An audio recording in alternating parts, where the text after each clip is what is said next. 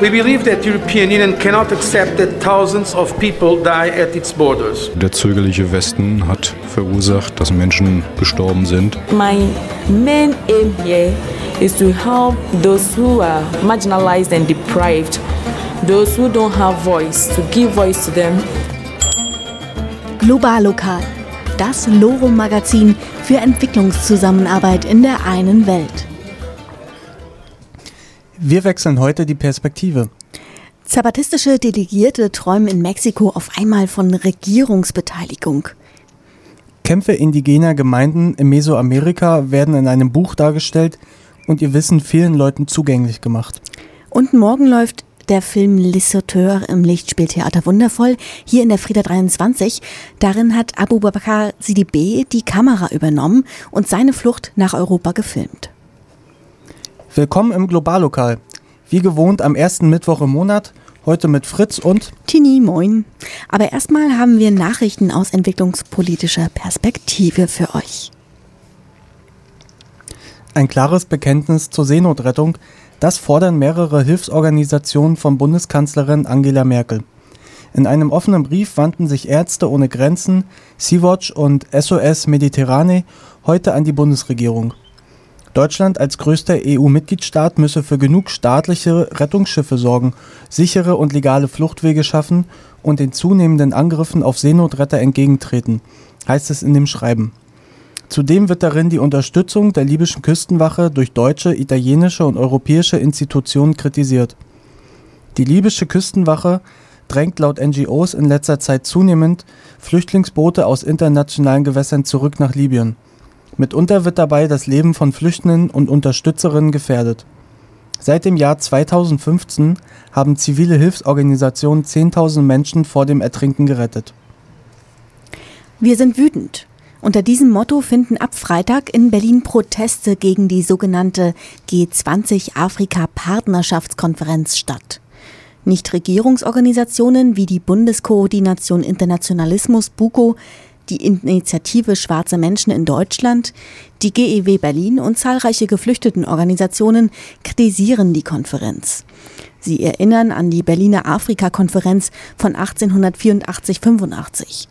Wie damals gehe es auch heute weniger um Partnerschaft und Nachhaltigkeit, sondern um die Entwicklung neuer Märkte und die Wachstumspotenziale Europas, heißt es aus den Reihen der NGOs. Kritik wurde auch an den Economic Partnership Agreements geübt, die über die EU bereits seit über 15 Jahren mit zahlreichen afrikanischen Regierungen verhandelt werden. Mit jedem unterzeichneten Abkommen werde der Export subventionierter Agrarprodukte aus der EU nach Afrika steigen, lokale Märkte würden zerstört, Menschen ihrer Lebensgrundlage beraubt und zur Migration gezwungen. Unternehmen in die Verantwortung nehmen. Europäische Unternehmen müssen künftig sicherstellen, dass die Rohstoffe, die sie nutzen, nicht aus Konfliktregionen stammen und ohne Menschenrechtsverletzungen abgebaut wurden. Eine entsprechende Regulierung über Konfliktmineralien tritt morgen in Kraft. Diese Regelung betrifft allerdings nur die Rohstoffe Zinn, Tantal, Wolfram und Gold. Andere Mineralien aus Konfliktregionen wie Lithium oder auch Kobalt aus der Demokratischen Republik Kongo sind von der Regelung ausgeschlossen. Zudem greift das Abkommen erst ab bestimmten Mengen und für ausgewählte Produkte. Rechenschaftsberichte müssen die Unternehmen erst ab 2021 ablegen. Bis dahin dürften sich Unternehmen aber nicht ausruhen, fordert Bernd Bornhorst, Abteilungsleiter Politik und globale Zukunftsfragen bei Miserior. Gemeinsam gegen Unterdrückung. In Tegucigalpa, der Hauptstadt von Honduras, fand kürzlich das zweite Treffen indigener und schwarzer Frauen für die Verteidigung unserer Kultur, Länder und Gemeingüter statt. Mehr als 550 Frauen aus sechs indigenen Gruppen kamen dazu zusammen. Miriam Miranda, Koordinatorin von OFRANE, der Organisation Fraternal Negra Hondurena, kritisiert vor allem die Verfolgung der Verteidigerinnen der Gemeingüter. Sie gedachten auch der indigenen Aktivistin Berta Cáceres und ihrem emanzipatorischen Kampf für Menschen- und Umweltrechte. Sie war eine der Gründerinnen des Treffens und wurde vor über einem Jahr ermordet.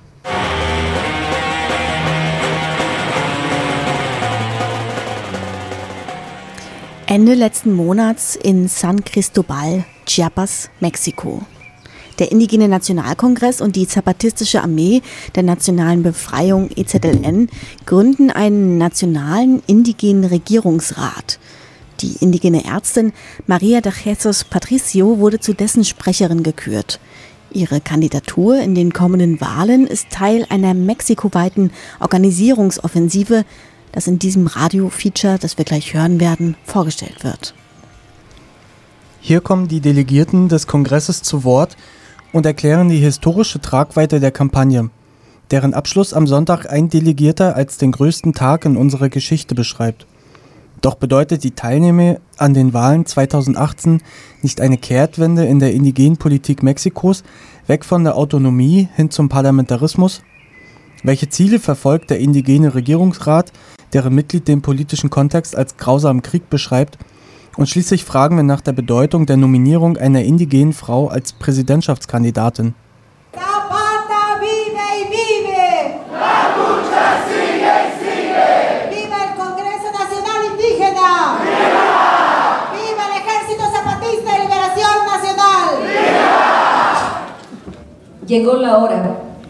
Die Stunde ist gekommen. An die Bevölkerung Mexikos, an die Menschen der Welt, an die Medien, an die Sexta Nacional und International, als Gemeinschaften, Gemeinden, Nationen und Tribus des Indigenen Nationalkongresses sind wir zur einberufenen Versammlung des Indigenen Regierungsrates zusammengekommen. del Congreso Nacional Indígena, Apache, Amusgo, Chatino, Chichimeca, Chinanteco, um gemeinsam eine neue mexikoweite Organisierungsoffensive ins Leben zu rufen, haben sich vom 26. bis zum 28. Mai erneut der Indigene Nationalkongress und die Zapatistische Armee der Nationalen Befreiung in Chiapas, Mexiko getroffen. In den letzten Monaten haben sie in ihren Gemeinden Versammlungen abgehalten, um aus jeder indigenen Gemeinschaft je eine Frau und einen Mann zu bestimmen, die als Delegierte in dem von ihnen einberufenen indigenen Regierungsrat vertreten sein sollen. Um deren Stimmen in die Öffentlichkeit zu tragen, haben sie die Ärztin Maria de Jesus Patricio als Sprecherin gewählt, die für die kommenden Wahlen im Juli 2018 auch als Präsidentschaftskandidatin aufgestellt wird. Der heutige Tag ist der größte Tag in unserer Geschichte. Denn vor der spanischen Kolonialisierung gab es keinen indigenen Regierungsrat. 20 Jahre haben wir gebraucht, um uns kennenzulernen, uns zuzuhören und mit den indigenen Gemeinschaften zu reden. Nach 500 Jahren, die wir im Widerstand gelebt haben, sind wir nun an diesen Punkt angelangt. Es geht um einen indigenen Aufstand, den größten in der Geschichte Mexikos. Und er ist gewaltfrei. Ich sage es nochmal, gewaltfrei. Was war der Anlass für diesen Schritt? Wir befinden uns in einem gefährlichen, von Gewalt, Angst, Trauer und Wut geprägten Moment, in dem sich der kapitalistische Krieg gegen uns im gesamten Land zuspitzt. Wir erleben die Ermordung von Frauen, Kindern und indigenen Gemeinden, weil sie sind, was sie sind. Die politische Klasse besteht hartnäckig darauf, aus dem Staat eine Kooperation zu machen, die das Land der Indigenen, Bauern, Bäuerinnen und der Stadtbevölkerung verkauft. Sie verkaufen die Menschen an Drogenkartelle, als wären sie eine Ware oder ein Rohstoff, und diese wiederum verkaufen sie an kapitalistische Unternehmen, die sie dann ausbeuten, bis sie krank werden oder sterben.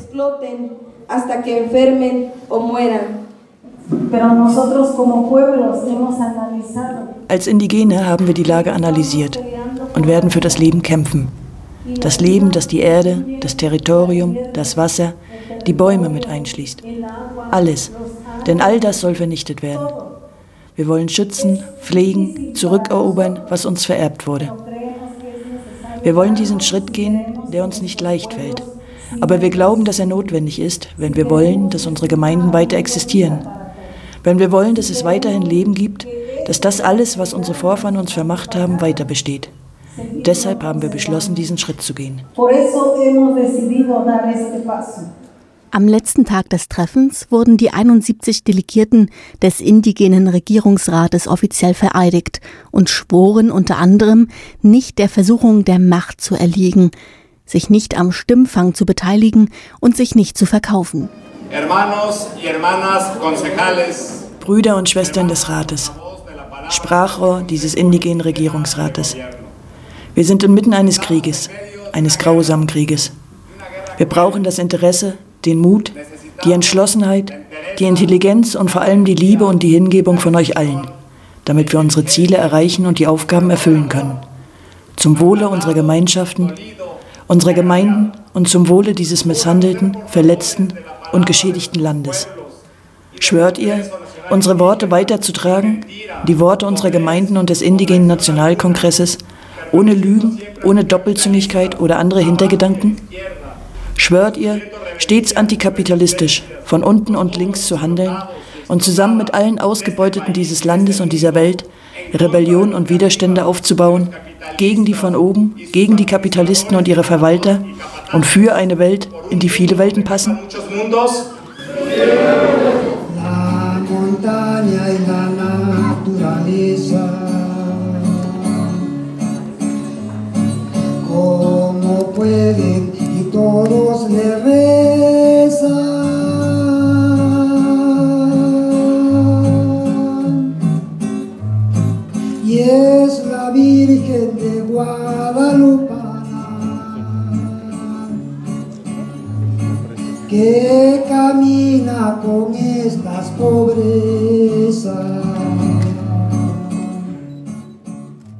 Initiative wirkt auf den ersten Blick widersprüchlich.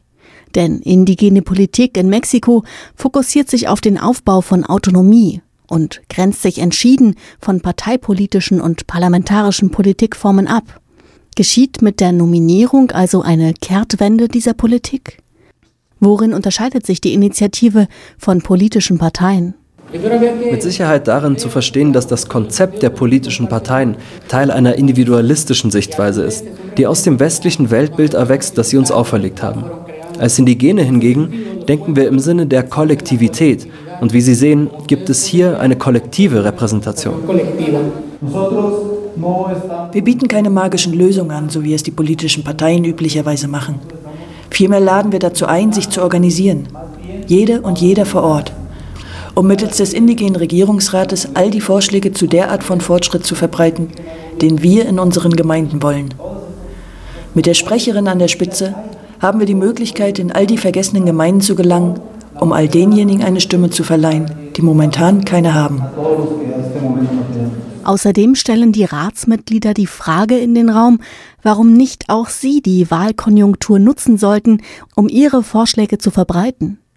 Und sie betonen, dass es ein langer, kollektiver Weg sein wird, der nicht erst jetzt begonnen hat und auch nicht mit den Wahlen enden wird und der mit einem Umdenken verbunden ist.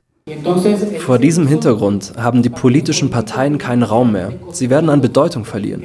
Denn ich glaube, die Erfahrungen, die wir in Mexiko gemacht haben, sind klar und verständlich.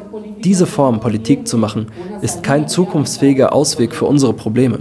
Wenn wir als indigene Bevölkerung auf die Rettung durch eine Partei oder einen Kandidaten gewartet hätten, Compañeras, dann wären wir nicht hier. Wir haben uns entschieden zu kämpfen und kollektiven Widerstand zu leisten. Und das nicht, weil wir Idioten sind, sondern weil es der einzige Weg, die einzige Alternative ist. Es geht uns also nicht um die Wahlstimme. Wir sind keine politische Partei. Es ist weder eine Kehrtwende, noch geht es uns um die Macht. Von unten und links werden wir dieses Land aufbauen. El Congreso que del CNI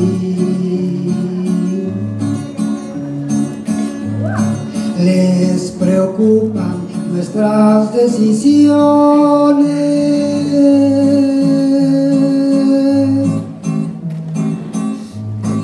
la paciencia y lo humilde que somos.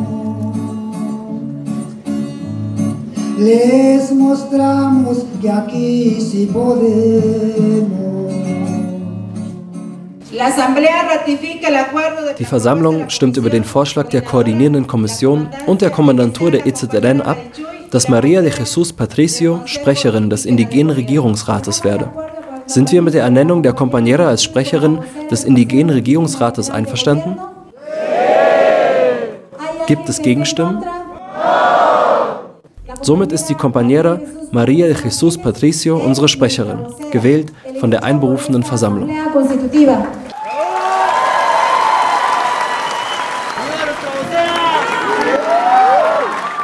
Die Entscheidung, dass die Sprecherin des Regierungsrates eine indigene Frau ist, wurde bewusst gefällt, wie zwei Vertreterinnen des indigenen Regierungsrates erzählen. In unseren indigenen Gemeinschaften sind sich Männer und Frauen immer auf Augenhöhe begegnet. Hier leisten die Frauen die meiste Arbeit. In der westlichen Welt, in diesem System, das uns aufgezwungen wurde, ist die Frau nur Dekoration an der Seite der Politiker und wird zu einem Teil des Kapitalismus gemacht. Bei uns hingegen sind Frauen denkende Wesen und spenden Leben. Wir haben eine Frau als Sprecherin gewählt, weil wir gegen ein kapitalistisches, patriarchales System kämpfen, das uns unterdrückt. Nur als Gemeinschaft können wir es damit aufnehmen. Ich glaube, dass die Frau außerdem am besten in der Lage ist, sich auszudrücken, mit der Gemeinde zu reden und sie zu verstehen. Dieser Kampf ist ein gemeinsamer Kampf und kann nicht nur von einem Teil der Menschen geführt werden.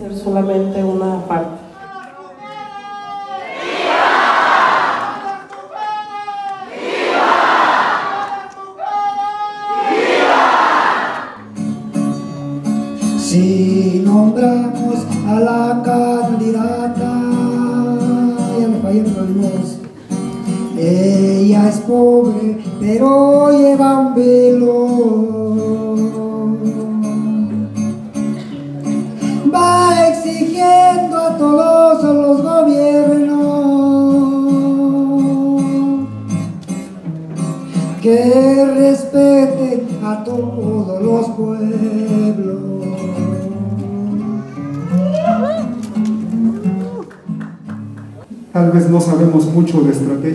Vielleicht haben wir nicht viel Ahnung von Strategien, aber wir wissen mit Sicherheit, dass wir die Welt nicht von oben her wahrnehmen, sondern von unten. Wir waren in vielen Bundesstaaten, haben mit vielen Leuten gesprochen und Dialoge geführt. Wir haben Angst gesehen, ernsthaft, weil hier unten, wo sonst niemand hinguckt, ganz andere Dinge passieren.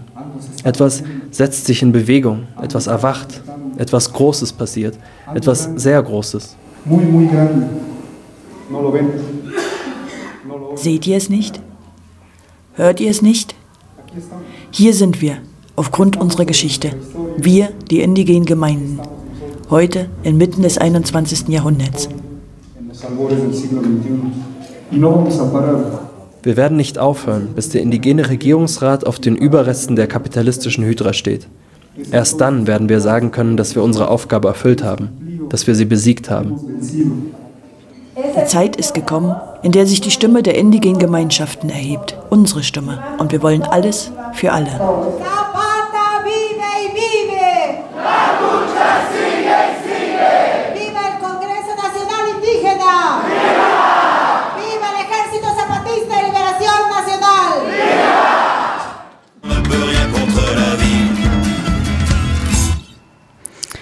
Bei Ki war das mit Le Revolte. Und zuvor haben wir ein kleines Feature gehört, ein kleines Radio-Feature über den indigenen Regierungsrat in Chiapas, der sich gerade letzten Monat gegründet hat. Und dieser Beitrag, der kam von Kollektiv in Aktion. Das ist eine Gruppe von zwölf Kollektiven aus vielen Teilen der Welt, aus Lateinamerika, Mexiko ganz konkret, aus Europa und den USA. Und sie haben sich das Ziel gesetzt, Menschen und soziale Bewegungen zu unterstützen, ihre Kämpfe sichtbar zu machen. Momo aus der Globallokalredaktion ist Teil dieses Kollektivs. Momo, habt ihr euer Ziel, äh, habt ihr mit eurer einer Tour verfolgt, der Karawane für das gute Leben der Menschen im Widerstand? Wie lief denn diese Karawane ab? Von Mai bis äh, 2015 bis Juli 2016 hat sich ein Teil von uns mit 17 Gemeinden in Mexiko, Guatemala, El Salvador, Honduras, Nicaragua und Costa Rica ausgetauscht. Gemeinden, die ihre Flüsse, ihre Wälder, ihr Land und letztlich auch ihre Art zu leben gegen die Ausbeutung durch Windkraftparks, Monokultur, Bergbau und Wasserkraftprojekte verteidigen. Und äh, was habt ihr auf dieser Reise gesehen? Wir haben auf der Reise haben wir ihre Kämpfe gegen die Privatisierung von Gemeingütern, wie Sie es nennen, anstatt äh, natürlichen Ressourcen dokumentiert und äh, Werkzeuge ausgetauscht in den Bereichen Medien, Radio, Video und aber auch in den Bereichen sachgerechte Technologien. Sachgerechte Technologien klingt immer ein bisschen kompliziert. Gemeint sind konkret damit holzsparsame Öfen, Komposttoiletten, fahrradangetriebene Maismühlen oder Wasserpumpen und solche Sachen. Und äh, im Laufe der Reise haben wir so viele spannende Erfahrungen gewonnen, dass wir beschlossen haben, das Ganze in ein Buch zusammenzubringen. Und zwar seit Januar arbeiten wir daran, die ganzen Interviews zu transkribieren und diese unschätzbare Sammlung von Erfahrungen, Wissen und Reflexionen weiter zu verbreiten. Ne? Und es soll ein Buch von und für alle Menschen sein, die sich gegen das kapitalistische Modell und für Gerechtigkeit einsetzen und deswegen auch der Titel Ein Buch von den Widerständen für die Widerstände. Und wir wollen es möglichst breit streuen und es insbesondere aber auch all den Gemeinden, in all den indigenen Gemeinden, mit denen wir zusammengearbeitet haben, den Kollektiven und gemeinnützigen Organisationen, die bei der Karawane beteiligt waren, kostenlos zurückbringen. Mhm.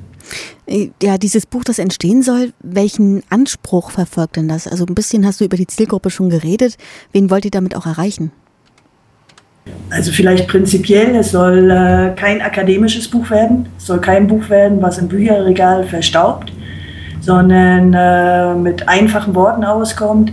Es sollen hauptsächlich die Menschen aus den Gemeinden selber zu Wort kommen. Und daneben gibt es Zeichnungen, Fotos, Infografiken und auch praktische Anleitungen zum Ausprobieren der sachgerechten Technologien, sodass man es gleich selber machen kann und ausprobieren kann. Und damit das Buch halt für Menschen unterschiedlichen Alters und unterschiedlichen Alphabetisierungsgrades auch zugänglich ist, wird jedes Buch nochmal zwei DVDs enthalten mit den Radioreportagen, mit den Videos, mit den Legenden, die wir eingefangen haben, mit Fotos und Kartografien. Es wird, glaube ich, ein super spannendes Buch. Und wenn alles gut klappt, wird es im Oktober gedruckt. Und mittelfristig gibt es auch die Idee, das Buch ins Deutsche zu übersetzen. Aber dafür müssen wir halt jetzt erstmal die spanische Variante fertig schreiben.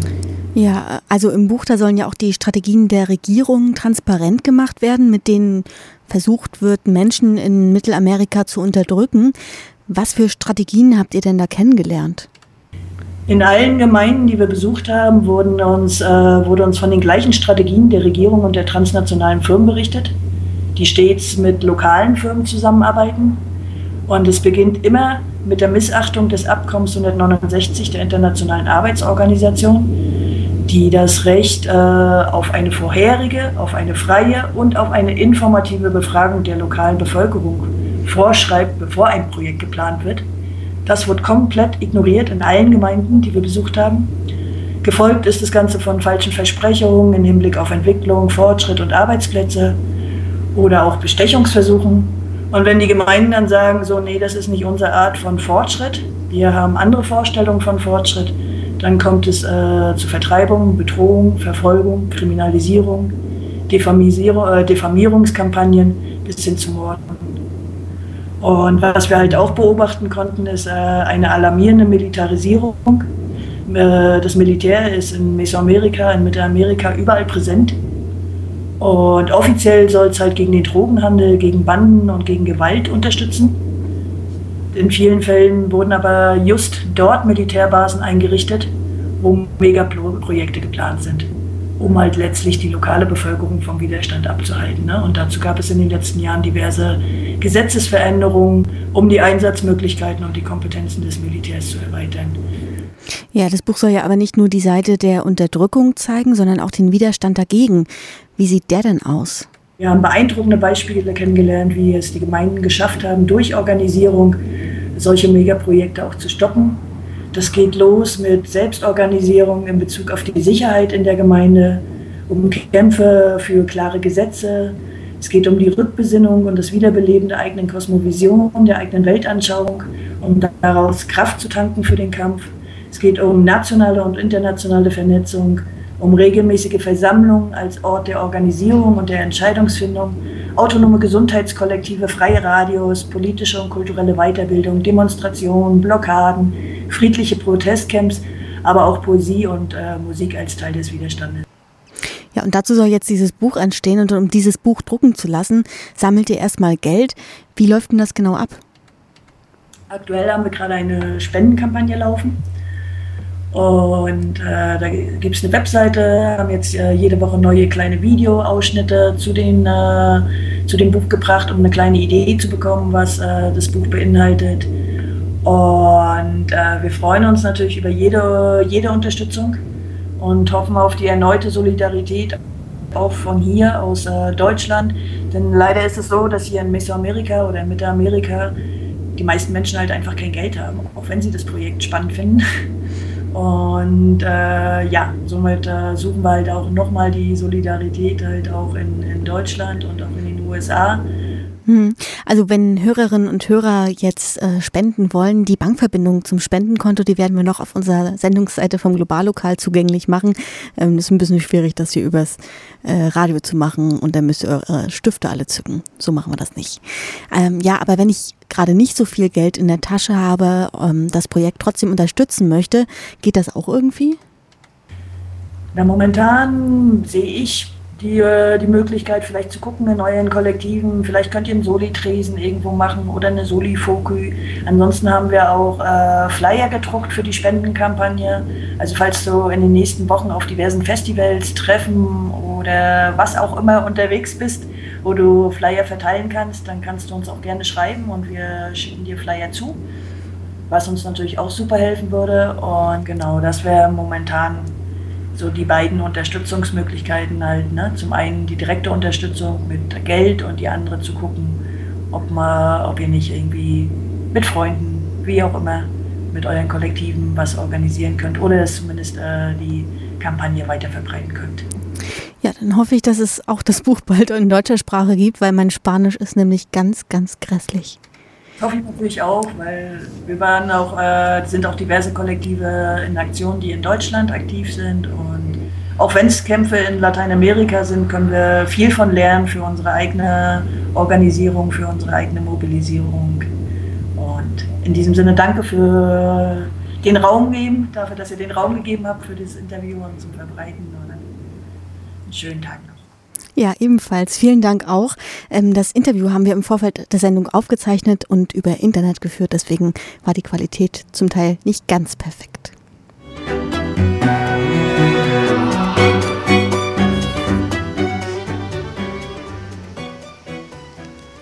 Herzlich willkommen zurück im Globallokal bei Radio Loro 90,2. Für alle, die jetzt erst zuschalten. Und folgend kommt jetzt kommen jetzt die Veranstaltungstipps unserer Redakteurin Mimi. Abu Bakr CDB ist aus Mali geflüchtet und sitzt nun in der spanischen Enklave Melilla fest, in den Wäldern, die die Landgrenze zwischen Marokko und Spanien umgeben. Europa ist hier so nah, doch durch ein enormes Zaunsystem abgeschottet. Abu Bakr CDB versucht trotzdem, die Grenze zu überwinden und scheitert. Nach 14 Monaten im informellen Camp lernte die Regisseure Moritz Siebert und Estefan Wagner kennen und beginnt zu filmen, sein Leben im Camp, seine Hoffnung und das ständige Warten. Der Film läuft im Rahmen des Festival Contre les Racisme. Anschließend findet ein Gespräch mit Regisseur Moritz Siebert und Co-Regisseur Abu Bakr CDB statt. Film und Gespräch Les Sateurs, Those Who Jump. Donnerstag, 8. Juni, 19 Uhr im Lichtspieltheater Wundervoll in der Frieda 23.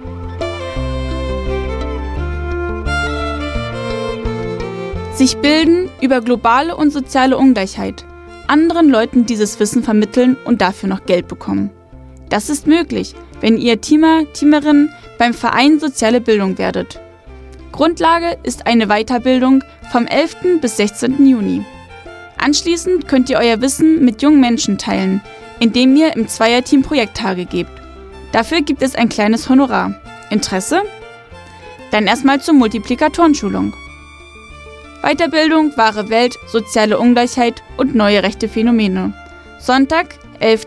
bis Freitag, 16. Juni im Peter-Weiß-Haus, Doberaner Straße 21. Viele Menschen in Chile sind unzufrieden. In Politik und Wirtschaft herrscht Korruption, während sich die Bevölkerung weder das Studium noch einen Arztbesuch leisten kann. Im Herbst stehen Neuwahlen an. Und schon jetzt formiert sich Protest. Dr. Gustavo Abazua klärt auf über die aktuelle Lage in Chile und auch über das Wahlrecht für die im Ausland lebenden Chilenen. Vortrag Lateinamerika und die aktuelle Lage in Chile. Dienstag, 13. Juni, 18.30 Uhr im Interkulturellen Zentrum im Waldemarhof, Waldemarstraße 33. Die Veranstaltungstipps haben wir mit einem Hinweis auf das Festival Contre les Racisme begonnen. Und sie enden auch damit. Am 16. Juni gehen die Tage gegen Rassismus im Peter-Weiß-Haus mit einer Party von Rostock Hilft und dem Mediennetz zu Ende. Funk and Soul kommt von der Band Bladadalam aus Berlin. Die Einnahmen gehen an den Verein Integrative Psychosoziale Flüchtlingsberatung Rostock. Soli Party Freitag, 16. Juni, 22 Uhr im Peter-Weiß-Haus, Doberaner Straße 21.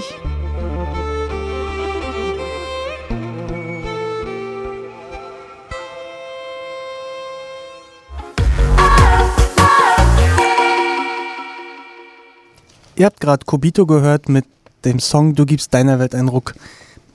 Filme über das Leben von Geflüchteten gibt es viele.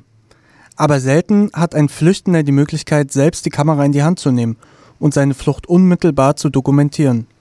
Morgen läuft der Film Les Sauteurs, Those Who Jump im Lichtspieltheater Wundervoll in der Frieda 23. Der Film verfolgt genau diesen Anspruch und unsere Redakteurin Wiebke hat sich den Streifen vorab einmal angesehen. Er gilt als die höchste militarisierte Grenzanlage der Welt, der Zaun um die spanische Enklave Melilla in Marokko. Bilder aus der ehemaligen Kolonialstadt gingen um die Welt. Bilder von Männern, die versuchten, die meterhohen Zäune zu erklimmen, die sie von Europa trennen. Die Filmemacher Esther von Wagner und Moritz Siebert zeigten sich davon tief beeindruckt, wie Moritz erzählt. Sowohl Estefan als auch ich haben eine große Bewunderung für die Leute gehegt, die immer wieder in großen Gruppen auf diesen Zaun losgerannt sind und versucht haben, diesen zu überwinden und ähm, dabei auch große Schmerzen und Verletzungen in Kauf genommen haben und einfach einen wahnsinnigen Mut bewiesen haben, wie wir fanden. Als wir uns entschieden haben, dass wir versuchen wollen, ein Konzept zu entwickeln, um für die, um diese Situation herum einen Film zu machen, dachten wir, unsere Bewunderung, das was unser initiales Gefühl war, das sollte sich auch in einer gewissen filmischen, ästhetischen Sprache wiederfinden. Es sollte nicht ein Film sein, der nur von uns über diese Leute gemacht hat, sondern dass wir versuchen wollen, ein Projekt anzustoßen, anzufangen, wo wir so ein bisschen eine Kollaboration herstellen und deswegen auch die Kamera nicht von uns geführt wird, sondern die Entscheidung, was wird gefilmt, was kommt in den Film und was nicht, einer der Männer dort auf dem Guru übernehmen sollte. Auf eigene Kosten, ohne Produktionsfirma im Rücken, besuchten die Regisseure den Berg Guru Guru. Etwa 2000 Menschen aus Ländern südlich der Sahara lebten hier, bereiteten sich auf ihren Sprung über den Zaun vor, unter ihnen Abu Bakr Sidibé. Auch vorher haben wir schon unser Leben äh, dokumentiert, aber mit Handykameras. Und erst mit der richtigen Kamera habe ich gemerkt, äh, dass es wirklich möglich ist, unser Leben in Bilder einzufangen. Und ähm, dann habe ich dann begonnen, meinen Traum und auch den Traum von meinen Brüdern dort ähm, umzusetzen, nämlich unser Leben zu dokumentieren.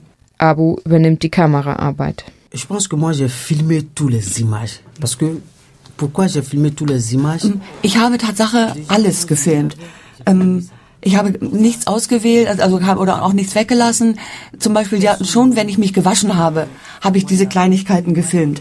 Ich habe alles, was unser Leben ausmacht, äh, die Kleinigkeiten und die größeren Sachen habe ich gefilmt. Das ist das Wichtige daran. Ich habe alles gefilmt.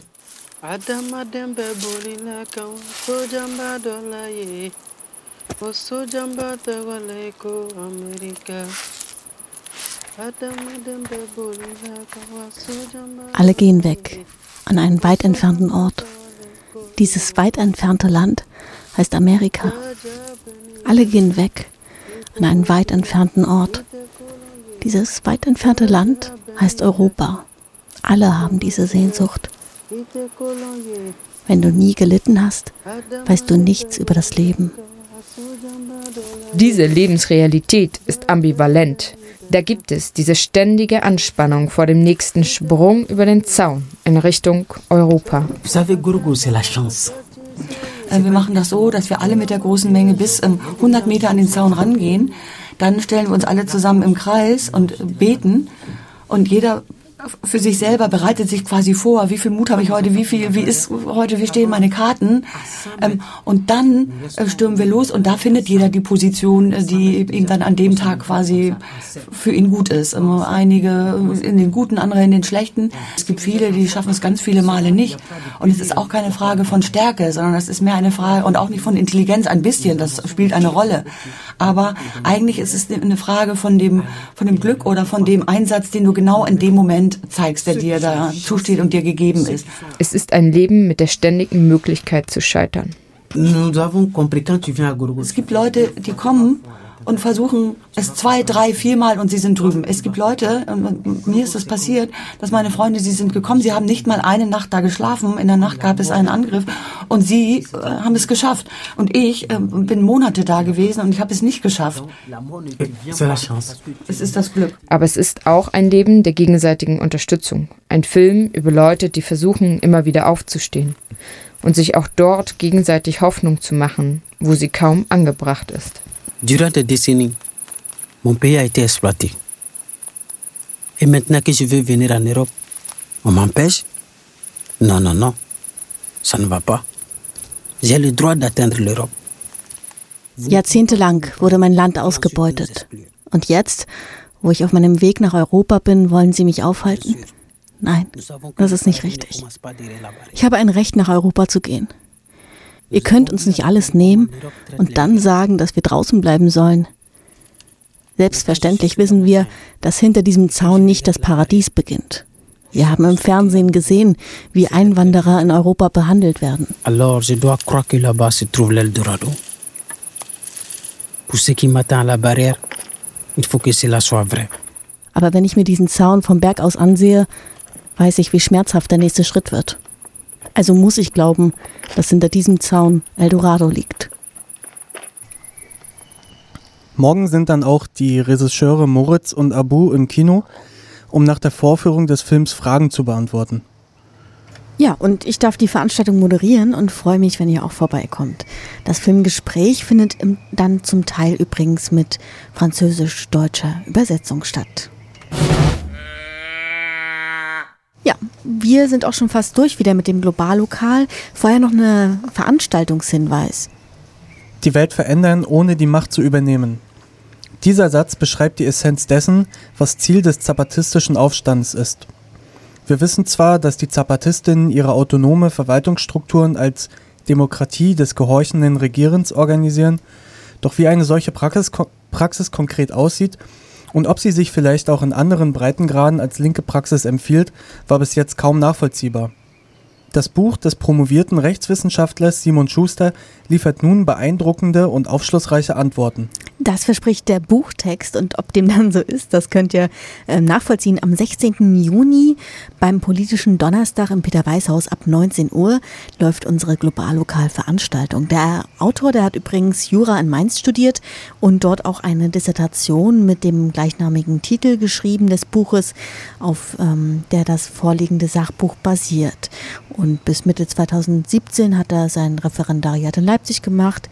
Im Sommer 2012 war er als Menschenrechtsbeobachter in Chiapas in Mexiko und in Deutschland. Da engagiert er sich auch im Jabasta-Netz und ist beteiligt an verschiedenen örtlichen Bündnissen, zum Beispiel zum Thema Bürgerbeteiligung, Asylpolitik und Recht auf Stadt. Wird, glaube ich, eine ganz spannende Veranstaltung. Wie gesagt, am 16. Juni beim politischen Donnerstag ab 19 Uhr im Peter-Weiß-Haus. Und das war's dann auch schon für heute. Wir stellen die Stühle hoch äh, hier im Globallokal. Im kommenden Monat senden wir übrigens nicht aus Rostock, sondern aus, na klar, Hamburg. G20 steht vor der Tür, der große Gipfel, und wir berichten, wenn alles klappt, live aus dem Millantor, wie die Stimmung auf der Straße gerade ist, wie die Proteste gegen den Gipfel laufen und werden auch bei der Gegenkonferenz für Solidarität sein und dort Interviews mit internationalen Akteuren und Akteurinnen führen. Wir sagen Tschüss wir sehen uns in Hamburg. Die Sendung beenden heute nicht wir, sondern Abu Bakr CDB, einer der Regisseure vom Film Les Auteurs, wo, das haben wir ja schon gehört heute, äh, der morgen im Lichtspieltheater wundervoll gezeigt wird. Und die Redaktion Revolte vom Freien Senderkombinat in Hamburg hat ein Interview mit ihm geführt, das wir nutzen dürfen. Abu hat selbst eine Fluchterfahrung hinter sich, hat den meterhohen Zaun in Melilla in Richtung Europa überwunden. Aber wie gelingt das, die Grenzen zu überwinden, mit denen sich Europa abschottet? Abu erzählt, wie die Leute ihr Leben auf dem Berg Guruguru und die Attacken auf das Zaunsystem organisieren. Tschüss. Guruguru, c'est un nouveau monde. Un, un état en miniature. Donc, y a les gens qui vivent dans l'état en miniature. Der Guruguru, das ist eine neue Welt, das ist ein, ein Miniaturstaat. Wir müssen uns da organisieren, damit es kein Chaos gibt. Also ohne eine Organisation ähm, würden, würden wir im Streit enden, würde jeder machen, was er will, würde die Gewalt regieren. Wir müssen uns organisieren und diese Organisation findet eben nach Nationalitäten statt. Chaque communauté s'organise. Chaque communauté a son chef. Et les chefs se réunissent eux-mêmes. Donc, also jede Nationalität oder jede Kommuni ne, Gemeinschaft, also nach Nationalitäten, wählt sich einen Chef. Diese Chefs treffen sich untereinander, haben sozusagen einen Rat der Chefs und wählen dann ähm, sozusagen den großen Chef, den Chef von, ähm, von ganz Guru Guru. Das bestimmt sich aber danach, welche Gruppe am zahlreichsten ist. Und da ähm, normalerweise oder wie Malia sehr häufig die größte Gruppe in Guru Guru ähm, darstellen, ist der Gesamtchef oder der Oberchef von Guru Guru eben sehr häufig ein Malia. Vous avez la force. Donc, c'est toujours le Malien qui est le chef de toute la forêt. Donc, pour les tentatives es ist so, dass ähm, eigentlich jede äh, Gemeinschaft oder jede Nationalität, sage ich jetzt mal, selbst entscheiden kann, ob sie einen Angriff planen oder nicht. Also wenn zum Beispiel die, äh, die Kameruner planen, wir machen jetzt einen, versuchen jetzt einen, eine Attacke auf die Zäune, dann können sie das unabhängig entscheiden. Es ist so, dass ähm, unsere Hierarchie so ähm, organisiert ist, dass es einen Präsident gibt und Minister und Polizei ähm, quasi Sicherheitskräfte. Ähm, diese Sicherheitskräfte, die schützen sozusagen nachts das Lager, also die ähm, laufen immer rum und gucken, sind alle da, äh, kommt irgendjemand von außen, um uns zu stören. Ähm, Sie sind für die Sicherheit zuständig. Also jeder Minister ähm, oder jeder ähm, Präsident kann eigentlich entscheiden, wann die die Gemeinschaft einen Angriff plant auf die Zäune. Das findet dann so statt, dass fünf oder sechs Personen das planen und auch entscheiden. Ähm, und zwar ähm, äh, der Präsident, dann der Sicherheitschef, ähm, und es gibt sowas wie Wachen, ähm, die spähen quasi aus, ähm, wie die Situation an den Zäunen direkt ist. Wo sind die marokkanischen Sicherheitskräfte stationiert? Ähm, ist es gerade eine günstige Situation? die holen eigentlich alle Informationen ein. Und aufgrund all dieser Informationen und dieses Planungsstabes wird dann entschieden, wann wird ähm, so ein Angriff geplant. Aber das wird wirklich von diesen fünf oder sechs entschieden und nicht von der gesamten Gemeinschaft zusammen. Wir müssen die ganze Zeit eigentlich fertig und in Alarmstellung sein, weil immer ähm, ein Angriff sein kann. Ähm, Tag und Nacht. Normalerweise ist das selten, dass das tagsüber stattfindet. Also normalerweise machen wir uns nachts auf den Weg, aber wir müssen eigentlich immer bereit sein. Ähm, es ist aber auch so, dass uns das nicht vorher gesagt wird, äh, aus den Gründen, wir haben Angst, weil wir wissen, was uns an den Zäunen erwartet.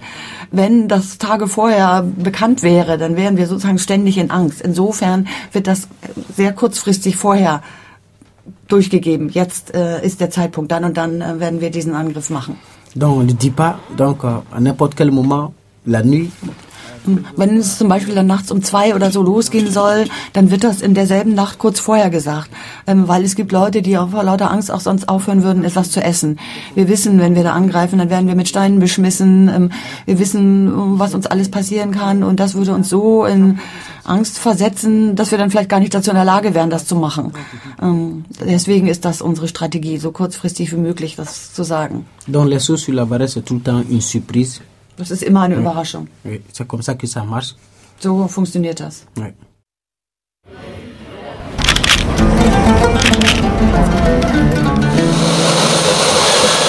Unter anderem revolutionär.